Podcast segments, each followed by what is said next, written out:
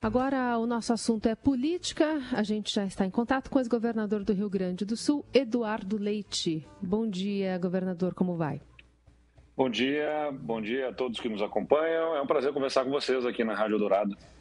Hoje também temos aqui a participação da repórter do Estadão, colunista do Eldorado, Adriana Ferraz, conosco. Oi, Adri, bom dia. Oi, Carol, bom dia. Oi, governador. Prazer falar com o senhor. Obrigado, Adriana. Bom, o senhor começa a semana já tendo iniciado conversas aí no fim de semana com o juiz Sérgio Moro, agora no União Brasil, isso depois de decidir permanecer no PSDB e deixar o governo gaúcho. O senhor disse que a renúncia abre possibilidades, não tira nenhuma, o que pode significar reeleição, Senado, presidência na mesa. O que, que falta para essa definição, governador? Bom, agora é um momento em que se intensificam as conversas, intensificam-se as uh, articulações entre os partidos para buscar viabilizar a melhor alternativa para buscar furar essa polarização que está aí. Uh, isso envolve a necessidade de todos terem a humildade e a disponibilidade, ao mesmo tempo, né, para assumir os, o papel que se identificar como mais apropriado, mais adequado. A gente tem que estar tá pronto para liderar um projeto, se for o caso, se for o entendimento de uh, de um grupo político uh, sobre esse papel ou para apoiar aquele que tiver as melhores condições.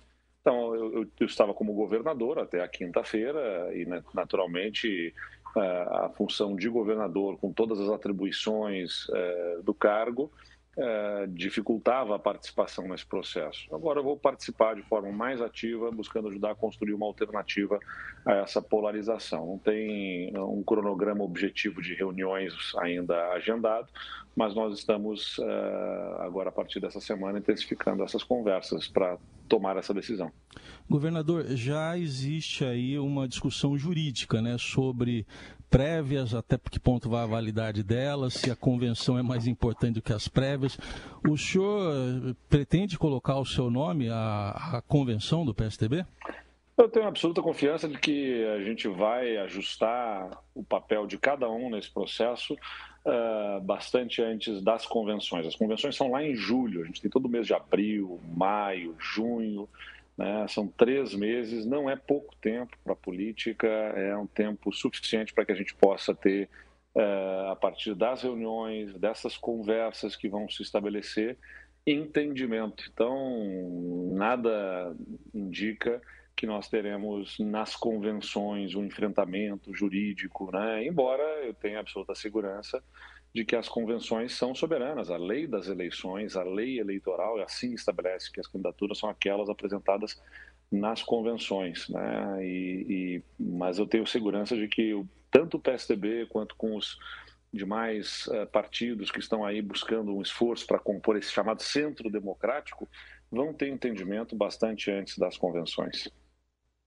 Governador, eu queria saber por que, que o senhor aceitou participar desse processo de prévias se o senhor não reconhece o resultado delas? Mas eu reconheço os resultados das prévias, Adriana. Eu, eu reconheço esse, esse resultado. Nunca questionei a legitimidade das prévias. Elas têm o seu vencedor.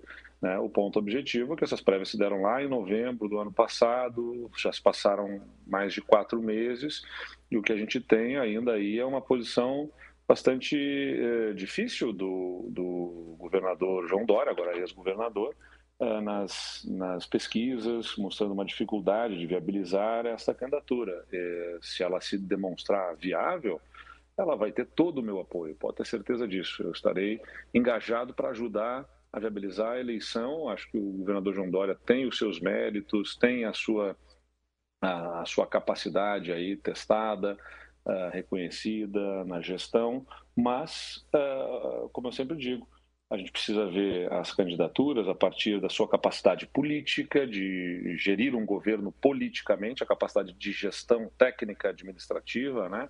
de, de ter um governo sob controle, com uma agenda clara que entrega os resultados. A candidatura deve ser também analisada do ponto de vista da capacidade eleitoral. Né? E essa capacidade eleitoral, nesse momento, até mais do que as intenções de votos, é sobre a rejeição, o tanto que uma candidatura tem capacidade de crescer ou não. E é isso que precisa ser analisado com toda a tranquilidade, com a serenidade. O próprio governador João Dória falou em um evento realizado pelo BTG Pactual em fevereiro que lá adiante, se houver o um entendimento de que outra candidatura possa capitanear este processo, ele estaria pronto para dar o apoio. Então, quer dizer, o próprio vencedor das prévias tem esse entendimento, assim como eu sempre externei nas prévias esse mesmo entendimento. Uh, não é sobre atender uma aspiração individual de um candidato e nem a aspiração de um partido político sobre o protagonismo no processo eleitoral, é sobre atendermos a, a, a essa aspiração, essa expectativa de uma parcela representativa da população que quer evitar os polos que estão aí é, de forma mais radical né, disputando essa eleição. É, durou bem pouco esse apoio total né, do presidente do PSDB, Bruno Araújo, a Dória, a partir daquela carta de quinta. Na sexta, ele já disse que, embora a Dória tivesse vencido as prévias, sua candidatura dependeria de alianças, reconheceu que o ex-governador enfrenta uma oposição interna. Dória fala em unidade. Esses movimentos oscilantes da direção te dão mais fôlego para construir uma candidatura ou te passam uma insegurança sobre o futuro do partido, se tem um norte claro e uma unidade? Se eu quisesse ser simplesmente candidato, né, eu tinha uma opção para isso. Mas até tinha mais opções do que a do PSD.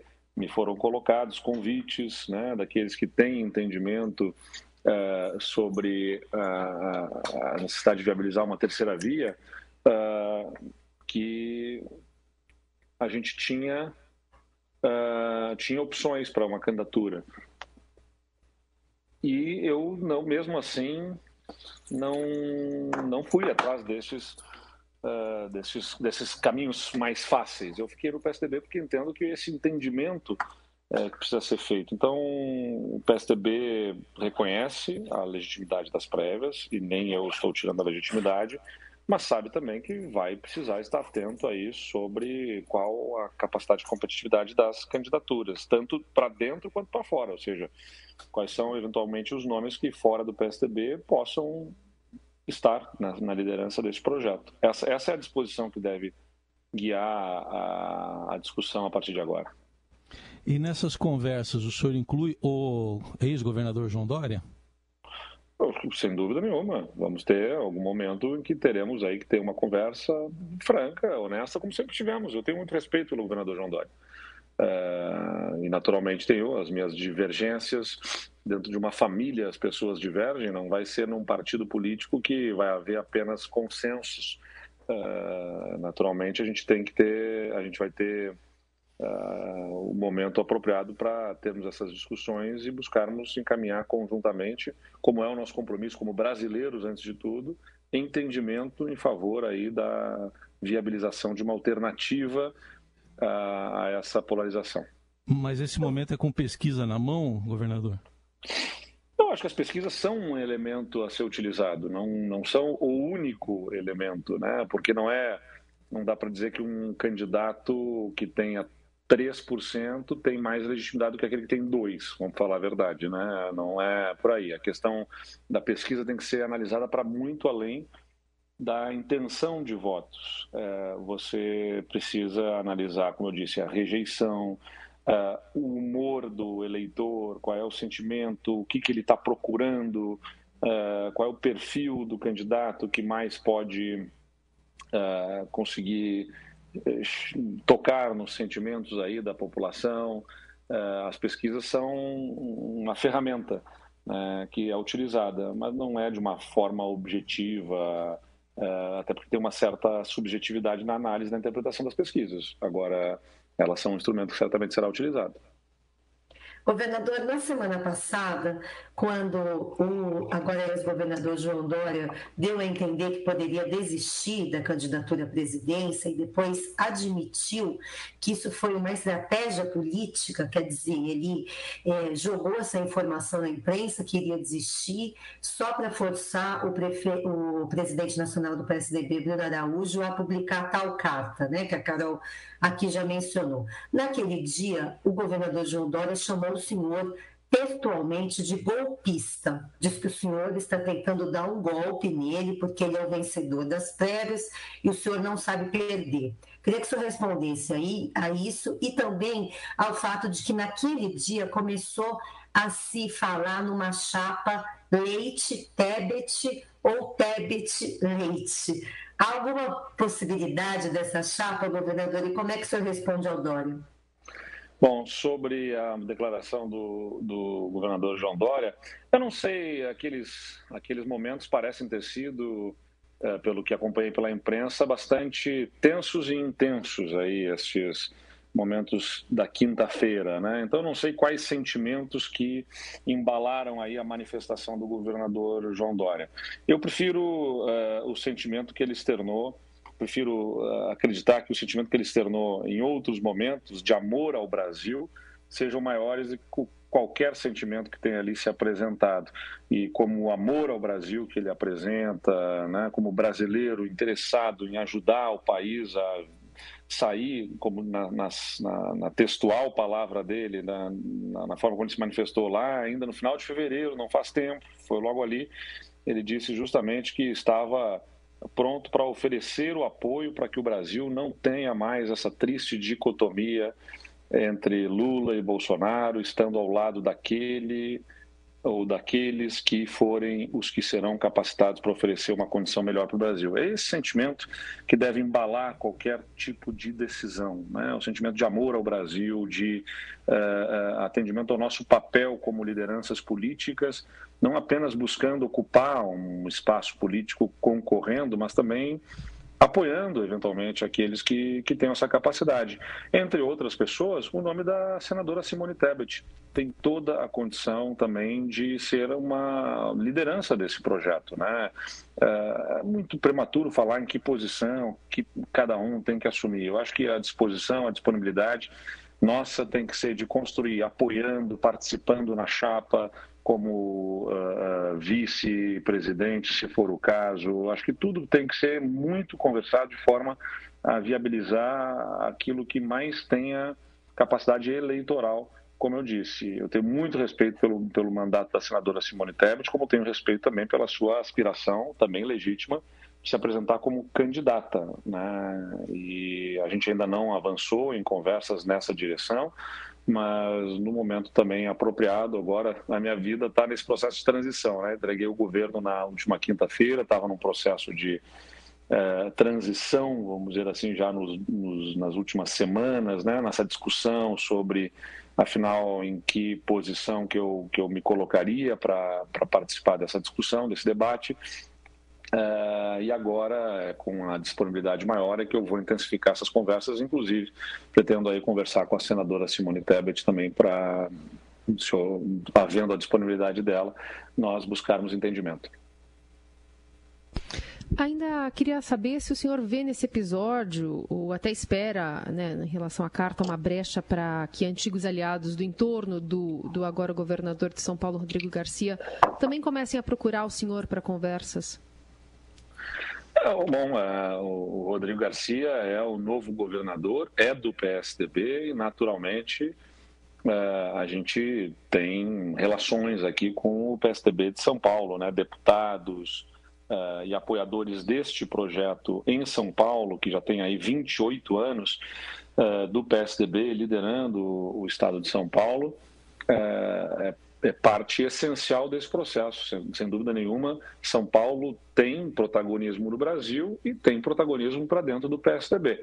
É, essas, essas conversas acontecerão sem dúvida nenhuma, com todo respeito, né, de parte a parte, tenho convicção disso. Eu respeito a parceria existente aí entre o governador Rodrigo Garcia e o ex-governador João Dória. E, e compreendo que muitas pessoas estejam envolvidas com este projeto, uh, e que tenham por dever de lealdade ao projeto que participaram algum nível de compromisso. Agora, acho que há que se entender da parte de todos também que a nossa lealdade maior é ao país e buscando viabilizar um projeto para o país. E nesse sentido, todos temos que ter a disposição de sentar, conversar, uh, para buscarmos o melhor caminho conjuntamente. Então, naturalmente, eu vou sim ter conversas com aqueles que estejam disponíveis e dispostos a conversar sobre a construção de um projeto nacional.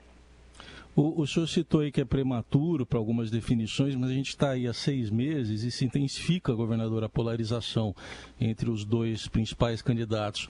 É, demorar muito para uma definição não é incentivar a polarização? Olha, eu, eu no, se for para fazer um entendimento entre um grupo de forças políticas que ajude a dar mais consistência, força, capacidade eleitoral para um projeto alternativo, uh, terá valido a pena. Né? Terá valido a pena. Não adianta tentar forçar qualquer coisa agora uh, frágil, de forma frágil. Vai levar tempo, não é fácil constituir forças, uma força política única a partir de diversas forças. Nosso sistema eleitoral é fragmentado. Uh, o Brasil tem esse enorme desafio. Eu tenho confiança de que vamos conseguir o entendimento. Eu, quando fui candidato a, presidente da Câmara, aliás, presidente da Câmara de Vereadores do meu município, minha candidatura se deu no último dia, no último momento é que se criou as condições para eu ser candidato a presidente e venci aquelas, aquela eleição de presidente da Câmara de Vereadores. Prefeito de Pelotas, também no último dia, cinco partidos políticos que estavam com outro candidato né, acabaram uh, acabou frustrada aquela candidatura. No último dia de registro nas candidaturas na, na Justiça Eleitoral é que acabou se dando o apoio deles. E no para governador também no último dia foi quando a senadora Ana Amélia aceitou ser vice presidente do Geraldo Alckmin e a candidatura do Partido Progressista que estava encaminhada acabou sendo retirada e no último dia acabou me apoiando. Então, é da política. Você tem esses, esses momentos de uh, discussão, os partidos buscam o seu protagonismo, é legítimo, as agremiações partidárias querem protagonizar o processo político, a gente vai ter uma caminhada, uma jornada um pouquinho mais longa nessa tratativa, nessas tratativas, mas eu confio que elas vão resultar numa candidatura consistente e que vai encontrar na população um sentimento de, de, de querer uma alternativa. Já existe isso. É que, claro, é, você tem é, nem Lula nem Bolsonaro, um determinado grupo de pessoas, Uh, mas no final das contas, no final do dia, as pessoas acabam sendo mais nenhum ou nem o outro. E por isso eu percebo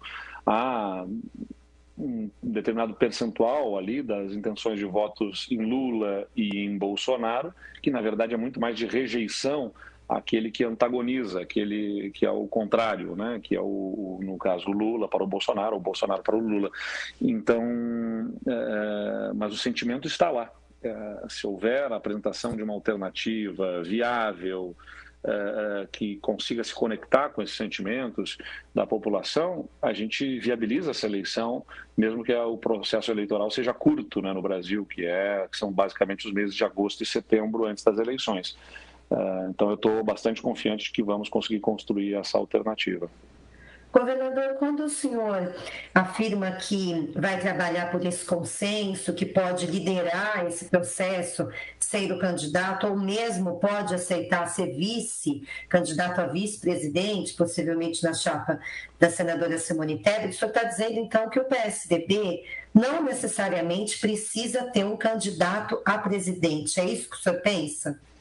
Olha, Adriana, a gente tem que estar disponível, disposto para viabilizar, como eu disse, uma candidatura que fure a polarização e que evite que o Brasil caia uh, nessa armadilha de novamente termos um segundo turno entre o bolsonarismo e o lulismo, seja com que candidato represente cada um deles. A gente precisa viabilizar uma alternativa para isso, e isso significa desprendimento das aspirações individuais, que são legítimas. É legítimo que João Dória queira ser candidato a presidente, é legítimo que Simone Tebet queira ser, é legítimo que Moro queira ser candidato, é legítimo que eu queira ser, depois de ter sido prefeito e governador, né? é legítimo que se tenha uma aspiração. Agora, não, não pode ser isso que guia uma, uma, candidatura. Assim como é legítimo que PSDB queira liderar, que PMDB queira liderar, que União Brasil queira liderar, ou que outro partido político queira ser líder desse projeto. Uh, no entanto, todos precisam estar uh, despidos dessa, das suas vaidades e, e, das suas próprias aspirações e prontos para apoiar se houver, de forma mais clara, maior viabilidade de uma outra candidatura. E isso serve para o PSDB, se a gente senta à mesa buscando apoio, é, temos que estar abertos a apoiar também, se houver uh, do outro lado, eventualmente, uma candidatura mais competitiva. Esse é o ex-governador do Rio Grande do Sul, Eduardo Leite, conversando conosco. Muito obrigada pela participação. Até a próxima. Muito obrigado, obrigado a todos que estiveram conosco e até a próxima. Adriana Ferraz, obrigada pela participação também. Até quinta. Obrigada, até quinta, gente. Tchau, tchau.